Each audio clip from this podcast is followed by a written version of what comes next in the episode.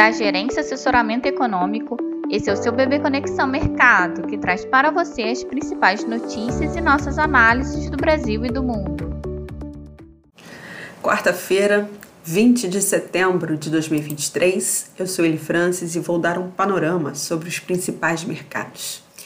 No exterior, o destaque da sessão é a decisão de política monetária do FONC às 15 horas.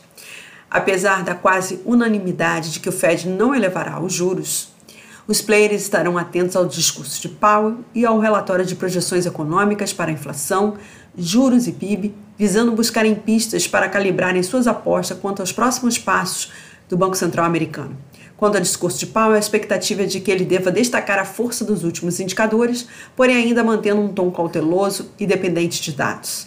Adicionalmente, segue no radar a divulgação das decisões do BOE e do BOE de amanhã e sexta-feira, respectivamente. Na manhã desta quarta-feira, os índices futuros dos Estados Unidos e bolsas europeias operam em alta, o dólar opera mais enfraquecido, tanto as moedas principais quanto as moedas emergentes, e a taxa dos treasuries cedem.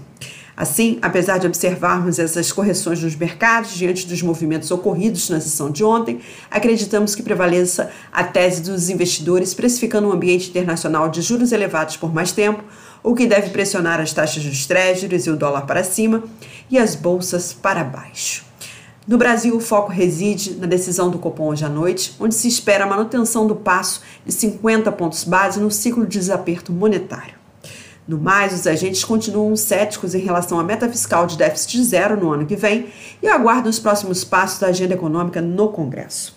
Assim, alinhada à dinâmica externa, esperamos que o Ibovespa se desvalorize, o dólar se fortaleça frente ao real e a curva de juros deve seguir entre margens estreitas nos prazos curtos, no aguardo do comunicado do Copom, enquanto os prazos médios e longos podem agregar prêmios de risco, refletindo a alta do dólar e da taxa dos créditos, além das incertezas na esfera fiscal doméstica. Um bom dia a todos e bons negócios.